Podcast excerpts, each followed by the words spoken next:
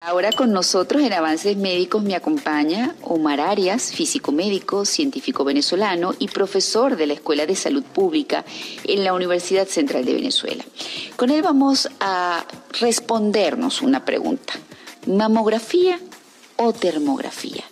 ¿Cuáles son las noticias verdaderas o falsas? De estas dos pruebas diagnósticas precisamente que llevan al diagnóstico del cáncer de mama. Y estamos hablando de este tema también el día de hoy porque hoy, 4 de febrero, como ya lo dijimos, se está celebrando el Día Mundial de la Lucha contra el Cáncer. Buenas tardes, Omar, gracias por estar con nosotros. Gracias a ti, un saludo a ti y a toda la audiencia. A ver, vamos a analizar el tema precisamente. Sí, sí, es que mira, cuando analizamos, y, tú lo acabas de rescatar con la introducción, es decir, cuando hablamos de la lucha contra el cáncer, el primer paso para tener una lucha efectiva es justamente detectar el cáncer en las etapas iniciales. Una de las de los grandes objetivos que se tiene por parte de diferentes instituciones, de diferentes ONG y de todos aquellos que se movido en esta lucha es justamente la detección precoz de los cánceres. En particular, por supuesto, el cáncer de mama, porque el cáncer de mama tenemos muchos aliados que nos permiten o nos garantizan poder diagnosticarlo en las etapas cuando el cáncer está muy pequeñito.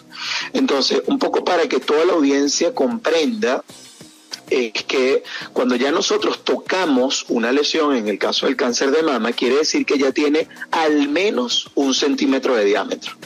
¿Sí? ¿Cuál es el objetivo del diagnóstico precoz? Que nosotros podamos ubicarla cuando apenas sea un grupo de micro, es decir, que estemos por e, alrededor del milímetro. Entonces, teniendo esto en mente, obviamente nuestras manos no son una, una, la mejor opción. Es una alternativa, es uno de las de los, digamos, de las columnas que sostienen la prevención, pero la más importante es justamente el equipo y el estudio que me permite diagnosticar lesiones cuando estamos en el orden del milímetro. Entonces, entendiendo esto, uno tiene esa gran pregunta con la cual tú comenzaste. Bueno, ¿es una mamografía o es una termografía? Hemos escuchado el tema de la termografía, un poco para colocar en contexto y que sea de fácil, eh, que toda la audiencia lo pueda entender. Eh, no sé si todos recordarán en algún momento, los, aquellos que tenemos un poquito más de edad, tuvimos la oportunidad de ver una película que se llamaba Depredador. Sí, un extraterrestre y él buscaba a la persona, pero él no veía igual como vemos nosotros, que nosotros vemos en la escala de la luz visible. Nosotros podemos ver los colores que están en el arco iris y esa es nuestra, así están adaptados nuestros ojos. Este depredador podía ver era solamente en el ámbito del infrarrojo. ¿Qué quiere decir eso? Quiere decir que todos aquellos que estamos emitiendo calor producimos este tipo de eh, emisión en términos de eh, radiación de tipo infrarrojo. Pero ojo, todos los elementos tienen un tipo de radiación del infrarrojo, es decir, todo aquel cuerpo, aquel material que tenga una temperatura diferente al cero absoluto, que es menos 273 grados centígrados, todo aquel cuerpo que tenga una, una temperatura diferente a ese cero emite una radiación electromagnética que es el infrarrojo. Entonces, ¿qué ocurre? Y aquí vamos a ir un poco contextualizando primero el tema de la termografía.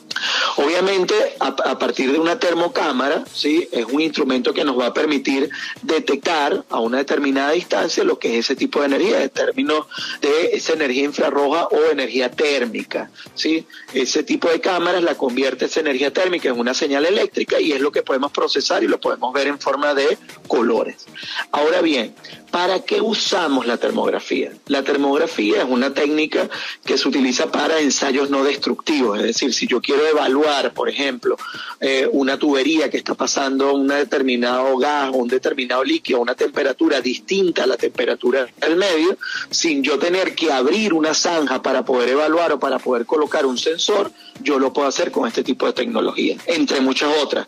También, por ejemplo, cuando hay tableros eléctricos de alta potencia, para que el, operador no tenga que medir y arriesguemos a que haya algún tipo de accidente, también podemos utilizar la termografía y de esa manera si hay algún corto o si hay algún cable que esté fallando, podemos identificarlo porque lo vemos distinto al resto de, de los elementos que están allí.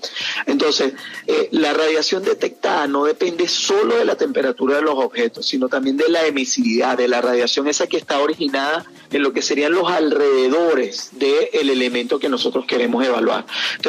Yo necesito tener una diferencia importante para yo poder ver esa diferencia en la escala de color.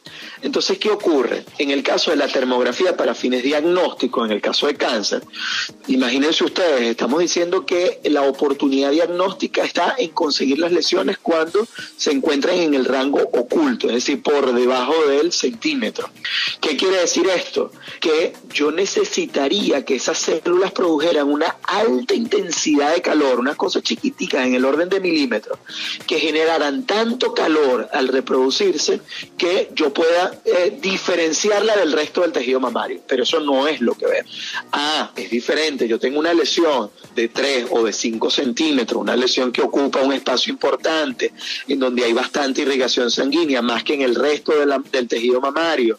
Hay mayor sensibilidad de calor, incluso la paciente siente a la palpación externa, siente calor. Por supuesto que la termografía me va a identificar eso. Pero la, termografía no suplanta las técnicas diagnósticas que consideramos como gol estándar para sí diagnosticar un cáncer de mama en estadios iniciales. Bueno, y en ese caso es la mamografía. Toda la propaganda engañosa que distintos influencers o personas estaban haciendo alrededor de la termografía como herramienta para diagnosticar el cáncer de mama se basaban en la radiación de la mamografía como elemento negativo y que para hacer algo más natural tenían que hacerse las pruebas para el diagnóstico con termografía, poniendo en riesgo una cantidad de gente sabiéndose que este tipo de aparato no eh, detecta el cáncer en sus estadios iniciales, que es lo que se busca con la prevención.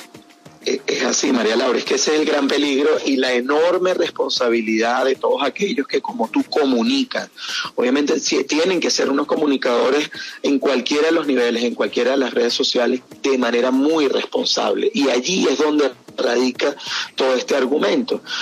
Miren, yo siempre le digo a la audiencia, tenemos que ir a las fuentes oficiales. Si hay alguna duda, porque, mira, María Laura, el tema de la radiación siempre genera eh, nerviosismo, genera angustia, genera preocupación por la misma desinformación. Es decir, al no conocer radiación y yo vincular radiación, Chernóbil, explosiones, me va a salir un tercer brazo, voy a quedar, me van a salir los ojos azules, obviamente ante eso por supuesto, me dice la mamografía tiene radiación y la termografía no, me voy por la termografía. Pero no es así.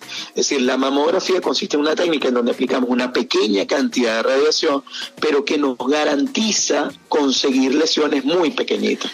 La densidad mamaria, María Laura, para que todos estén alineados, tienen, tienen, eh, tiene muchas similitudes. Es decir, una, una lesión, por ejemplo, eh, maligna, un cáncer a nivel de la mama, tiene una densidad muy similar al resto del tejido. Lo que pasa es que la podemos diferenciar debido a su estructura, a los componentes, a la diferente escala de grises y por eso es que es tan importante que vayamos y que mantengamos nuestra consulta anual de visita a la mamografía, realizarnos una mamografía anual de control a partir de los 35 años, de manera tal de tener el verdadero indicador en esta lucha contra el cáncer.